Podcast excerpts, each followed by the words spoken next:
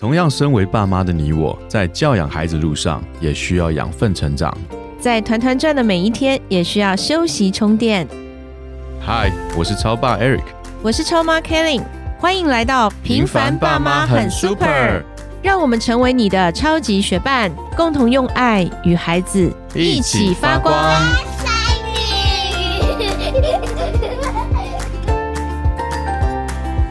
嗨，我是超爸 Eric。嗨，我是超妈 Kelly。哎，我最近发现一件事情，蛮有趣的，我想要跟你一起讨论一下，就爸爸的观点跟妈妈的观点有什么不同？好，我每个礼拜固定要跟一些家庭、跟一些家长互动嘛，对，就是要从他们的家中找一些学习心得，可以分享给其他的家庭。就我最近一直在做这些事情，然后我发现一件事哦，就是同样一个我们讲英语阅读好了，同样一件阅读的事情，可是在不同的家中，它竟然有。蛮两极的一个现象跟结果，嗯对，就像我们讲英语阅读这件事情，因为我们的孩子每天他们可能就是三十分钟的阅读，以我们这样的一个学习方式，那每天坚持三十分钟，那我就在有一些家庭里面发现，这三十分钟是他们很好的亲子关系的时间。OK，对他们，他们反而就是因为改变了一种学习方式，然后呃，可能家长他也不是真的一起读，可是家长关注这件事情之后，他们他们整个亲子关系改变，变得越来越好。我们就是很多家庭的分享是这样，可是，在有一些的家庭里面，这件事情变成是让亲子关系变得很破裂的一件事情。就我就觉得我很想深入去了解，就是说为什么同样一件事情，而在不同的家庭里面会有这样两极的发展？因为我们都希望可以往亲子关系更好去发展嘛。对，所以今天我想跟你。来探讨了解啦，不要讲探讨很严肃哈，就讨论一个主题。感觉是目标导向了耶，你这样讲，感觉好像嗯，其中一个部分的家庭，他是以把这件事情完成为目标，所以家长的目的就是我协助你把这个事情做完，事情达成了。嗯，而另外一个会是好，这件事情是我们共同要来做的事情，我们先把关系搞好。我们一起来把这件事情做完。我的目的不是说今天读完这三十分钟而已，我的目的是跟你要有好的关系。嗯，对，可是蛮理想的，因为我们家长都会有个目标性。你承不承认？你也有嘛？你也希望你的孩子可以每天每科考一百？呃，那倒不至于九十九就好了，我都容许他有一分的错误这样。所以其实家长我们不能就违背我们的良心啊，我们其实还是希望有一个目标，然后孩子可以。至少在他的可以做到的范围内去达成那个目标嘛？对。可是我们常常，包括我们自己啊，我们常常因为目标而陷入了个状态，就是把那个目标放大，然后在那个目标当中把问题放大，导致我们其实流失或者是遗失了一些更重要的事情。是什么？对，所以我今天想要跟你讨论一个话题，叫做“先关系再教养”。先关系再教养。对，因为我从包括我们自己。孩子，你看最大的恩恩都已经十几岁了。我们在陪伴孩子这十几年的当中，我觉得时不时就会陷入一个困境，就是孩子他一直在变化，可是我们可能有时候没有跟上，我们一直还着重点在我们想要关注的事情，嗯，忽略了孩子其实不止生理，在心理也在变化。对，那你就很容易导致说，哎，我关注这个事件大于他是这个人。对。你完全是唤起了我很多年前有一次，那个时候恩恩还很小，我们觉得说钢琴就要从小学，因为周边的人都在学，每个人都在学钢琴。啊，钢琴、芭蕾舞，对，哇，好厉害！每个人就是你发觉说，一到周末，爸妈就是负责从早陪到晚，尤其是我们在上海的时候，好夸张，满满的两个两天周末，对，排的满满，就是爸妈的责任就是周末带孩子去补习，然后那个时候呢，我们也觉得说好像。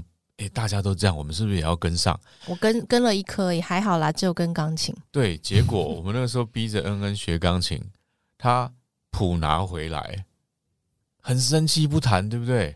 其实一开始他蛮喜欢的，然后后来因为我逼着他，你每天都要练琴，然后刚开始还好，嗯，结果不晓得过了多久时间，他就把谱丢到垃圾桶。对，我就说你不练，他就很生气嘛。对，其实他性格是一个很好，其实恩恩是一个性格很好。他脾气很好，对，然后那一次真的吓到我了。他把谱就是很生气丢垃圾桶，而且在那才一年级，对呀，好好小，我记得他那时候很国小一年级。然后他气到丢之前还看我一眼，但是还是丢了。对，他故意丢给你看了，叫你去跟妈妈说他不要弹。OK，我现在明白他当时的心情了。对，但是为什么我会想起来？是因为现在我们又让他弹钢琴了，但是是他自己，是他自己要弹的，对，很奇怪耶，我觉得很特别。我们是不是就是说，当时太目标导向，就是我希望你赶快把钢琴练起来，所以我现在要你做的事，你就必须要做。而他当时其实没有准备好。嗯，如果就是那时候是妈妈要他学嘛，对嗯，所以其实我觉得也不是钢琴这件事情，我觉得钢琴是中立的。虽然我小时候学钢琴的经验也不是很好，但 但是我真的觉得钢琴这件事情是中立的，反而是我们父母的态度。你刚提到这件事情，其实我们去学钢琴是开心的，他在学习的过程是开心的，但是当他要回家练琴，妈妈一定要他每天练琴，然后他不想练，妈妈又要他练的时候，这个时候亲子的冲突就开始了。对你不觉得在孩子的课业当中一直是这样吗？因为我们的孩子在长大的过程，他的课业压力越来越大，然后功课越来越多，对，所以绝大多数他在家里的时间都是在他的课业里面。是，那我们有的时候就也陷入了他那个课业里面。你你功课做完了没有？你要早点睡觉。好像打招呼都是先问你功课做完了没，对不对？先问你功课做完了？你你现在还是这样问？其实还好，对，就是对对对。我们昨天晚上聚会的时候，一群孩子跟家长来，对家长都会说：“哎，你做完了没？”对，没错，就是功课这件事情、课业、考试这些事情，对我们很多的家庭来讲，它放的很大。嗯哼，那放的很大的同时，其实它大过于我们跟孩子之间的关系。对，对，那因为大过于孩子之间关系，我就发现，那这个有的时候，当孩子到了青少年的时候，就开始不跟爸爸说话，或者是不太想听妈妈的话。嗯，你说的对，就像我们台湾人不是礼貌性的打招呼都会问你家爸呗，你吃饱了没？嗯我嗯，们对孩子就是你功课做完了没？对啊，有时候常常要这样子去反思一下哈。对，所以还好，其实，在这一段时间，我常常有一些觉察，就是当我们去关注孩子的事情的时候，他的钢琴练了没有？嗯他的功课做完了没有？嗯诶，他什么时候要考试？有没有准备？诶，为什么这一次分数只有这样？当我们去关注这些事情的时候，我们很容易把这事情就放大到大过他，然后导致我忽略了跟他之间的关系。你这样的一个发展下去，其实事情它并不会往好的发展。是，也许短时间他在表面上他是听话的，对，或许是他在短时间内他去完成了他的课业，但是他的那个学习热情，或者他对学习的目标目的到底是什么？我觉得有时候我们就疏忽了，以及我们之间的关系。诶，为什么父母亲要这样子的去帮助他也好，叮咛他也好，管教他也好？所以我觉得有时候我停下来脚步，就是不去看那些事情，而去重视我跟他关系的时候，诶，我觉得那一些原来我要他发生的事情，他就往那个发展。就就像你刚刚讲练钢琴这件事情，他自从丢到垃圾桶之后，我就不让他学钢琴了。我我觉得也不谈这件事对，我觉得没有必要。谁说一定要？我也弹的不是很好啊，所以在弹钢琴这件事情，我就放下了。然后在他五年级、六年级的时候，他主动说：“妈妈，我要学钢琴。”嗯我从这件事情上，我看到其实孩子成长的过程就像一场马拉松一样，你不需要汲汲营营的在那么短暂。我觉得孩子的关系反而你疏忽了，你一段时间疏忽，你要再挽回是很难的。对，就是我们好像误以为，我认为你现在要做的事情做了没，是一种关心。我们我们误会了，我们把这样子的一个关心，反而加诸了压力在他的身上。对，就是可能我在我们跟孩子的关系没有好之前，我们就是着重点在管教，那确实就是让亲子关系越冲突越来越大。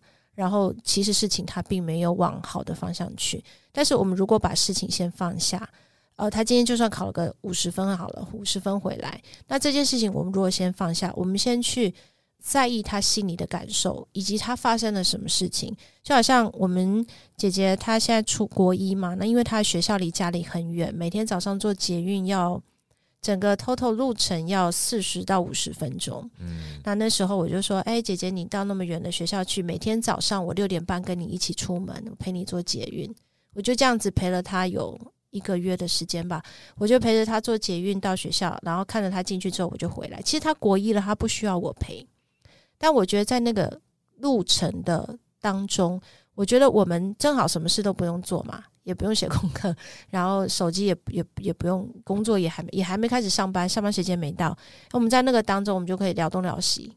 对，哎，我就觉得反而他进了国中青少年，刚开始在六年级升国中是有一点点叛逆，我觉得我好像跟他的相处，我记得一天到晚就有一点冲突，可是后来。我们我开始这样子有一些精心的陪伴一些时刻的时候，然后开始去聊，我们就是不聊别的，我们就是纯粹他想什么讲讲什么就讲什么，就这样的一个过程，我觉得那个亲子关系又更紧密。所以当我再去要求呀、管教啊，或者是去叮咛一些事情的时候，他不会像六年级那个时候那么排斥。我曾经很羡慕一个家庭，那个家庭呢，他们孩子。彼此之间的关系是非常和善的，他们不会彼此增进或者是大小声，他们彼此关系很好。他们跟父母亲的关系，就是我观察他们很久，他们从小后来一直到青少年，甚至于要接近读大学，他们跟父母之间的关系非常的特别，让我感觉说他们家的孩子好像完全没有叛逆期，就是你感觉那个姐姐还有那个哥哥。他们其实都就各方面成绩都很不错哦，都很棒，也很正常，没有什么就是说可能啊，因为叛逆期到了，所以就跟爸妈不讲话，或者是有任何的抵触或怎么样。然后就是姐姐已经很大很大了，还赖在爸爸身上。我那时候就很羡慕，我觉得，因为我本身家庭背景的关系，我父亲是军人，所以很难有那种好像跟爸之间有很亲密的那种，比如说啊抱抱啊或者怎么样的感觉。因为在那个时候、那个年代，我们也没有这方面的教育，我们不觉得那是一个可能去发展出来的关系。但是那个时候，我就很羡慕那个家庭，我觉得说哇，能够有这样的关系是真的还是假的？过了很久，后来发觉，哎，他们一家他们家庭一直都是这个样子，我就很羡慕。我就觉得说，其实关系很重要，那是一直值得我去学习，就是说如何维持这样子，不去对孩子有呃加诸过多压力的状况下，让他们能够。适当的晋升，适当的成长，我觉得那是一个很棒很棒的事情。就像现在，我常常可以去跟姐姐之间有一个还不错的互动。她到现在目前为止没有说啊，狗和爸爸不准进入我的房间。有，他有弟弟不可以进，弟弟不可以进。对，弟弟有时候把他弄得很气。但我觉得到至少到今天为止，我还蛮感恩，说我跟他之间有这样子个互动。那当然，老幺不说，老幺是真的谁都好这样子。我真的感觉关系很重要。是，当你有了关系之后，我们对于孩子在品格教养上面也好，品格教养我觉得胜过一切哦。就是孩子的品格发展、身心灵的健康，或者是说他在课业上面，其实我都常常会去提醒自己，到底孩子学习他的课业，因为现在因为一个国中，一个国小快要升五年级，其实他们就是不外乎我们常常要关注的就是课业的问题，然后学习的问题。所以我常常会提醒自己，就是说，呃，跟孩子的关系是要刻意培养的，他的关系要胜过于在他所有他现在所学习的这些课业之上。所以，当我再去有这样的提醒的时候，诶，我就会去思考，说我怎么样去帮助我的孩子，他的学习上面是有热情。因为我在我的那个工作的桌子前面贴了一张，就是呃，教育是什么？教育是激发孩子的热情，点火嘛？对，点火，点火，对，点火。教育是点火，然后激发孩子的热情。你有看到我我那个？有有有。对，其实我一直在提醒我自己，教育是点火，要点起他心中的那把火，不是就是时间到了要做什么，时间到了要做什么，然后老师叫你学什么，功课给你什么，你做什么。所以，当我常常被那句话提醒的时候，我就觉得你要去点燃孩子的热情，就好像教练一样。今天一个篮球队，一个足球队，他要去比赛，他们教练去陪伴他们，去指导他们，去帮助他们，绝对不是说练习时间到了，大家就在球场集合，一定是在平常的过程中，他了解这个球员，他花时间跟这个球员在一起，对，他去激发这个球员的潜能，以及他内心的那个热情，或者是他的那个呃目标感，而我是不是？家长也可以成为一个教练，而不是只是在旁边监督，或者是提醒。对，不是教官。对我，我觉得我们更像是一个陪跑员，一个教练。所以这一集，其实就是想要讨论，作为家长听到这一集，是不是我们大家都一起有一个反思？也许在你的家庭当中，你的亲子关系非常好，嗯，那亲子关系非常好，是不是我们在给孩子做一些目标的设定啊，陪伴孩子做目标设定，或全家在一起做一些事情的时候，其实整个家庭从正向发展，它不见得是成绩啊，有可能是孩子的某些方面的技能啊，或者是在可能家庭共同一个目标啊，他们一起去达成。没错，对，那其他如果说我们忽略了家庭的关系，那我们可能也是想要达到那样的目标，可是就很痛苦，就是孩子也痛苦，你也痛苦。那我们是不是反思、醒思一下？我们是不是检视一下我们现在家庭关系怎么样？我们跟孩子的互动怎么样？如果我们一样都要达到那样的目标，我们是不是有可以更好的方法？嗯，对，当你家庭关系好的时候，你给孩子的一切这些监督也好、指导也好、要求也好，其实你会觉得相对于呃过去是轻松很多。对对？对，嗯，其实关系放在首位，不只是家庭，我觉得放在工作中，放在人际人际关系，人际关系是我们一直谈的东西嘛。你放在人际，放在人与人之间，我觉得关系对了，事情会比你想象中的顺利很多。对。那在我的家庭，我们的家庭怎么做呢？就是我们每个周末会有一个家庭时间，所有的人哦，你必须放下你手上的事，爸爸你必须放下手机，我是很爱拿手机哦，是有一点没错啊，你不承认？好好，对，我改。现在很没有你，其实已经很棒了。就是我们会固定在一个时间点，比如说每天的八点到九点，我们要所有人坐在餐桌上写功课的写功课，然后看书的看书，就是不能拿三 C 产品。对，当然除了姐姐她做作业需要用电脑，但这个时间就是我们全家在一起的事，哪怕自己做自己的事情，可是我们全家在这里。然后周末我们会有个家庭时间，这个家庭时间做什么？除了可能大家一起唱歌也可以，那还有就是一定要分享你这个礼拜你发生了什么事，没错，还有就是你希望我们大家都知道了解你。你想要什么？对你在新的一周，你有什么样的期待？你有什么期许？刚开始其实孩子他们有一点不太会讲，或者我没有啊，没有啊，没有啊，常常这样。对可是诶，稳定的一段时间一段时间这样子下来，维持了这样子几年下来，其实孩子现在都很会讲诶，开始会列条诶，一二三我先四，我先这样子，对对对，就会抢着先，然后我们就从这个家庭的一个小小一个小时的聚会当中，我们就听到哦，原来他在学校是这样，哦，原来他对这件事情的看法是这样。嗯，呃，可能平常我们真的没有时间这么多的互动，啊，所以其实蛮鼓励大家刻意经营和孩子之间的关系。对，啊，就是即使跟可能如果另一半很忙，他很多的工作，或者是我们是呃自己照顾孩子，我觉得都可以有这样的一个刻意经营的一个时间跟精心时刻吧，给孩子。那对于我们的教养，对于我们想要孩子导正的那个目标，一定非常有帮助。对，感谢大家今天的收听。那我们也希望，如果借由今天我们所讨论的这个话题，你有任何的感动，你有任何想要跟我们分享的，非常欢迎你在下面留言，或者是写 email 给我们哦。那我们就下次再见喽，拜拜拜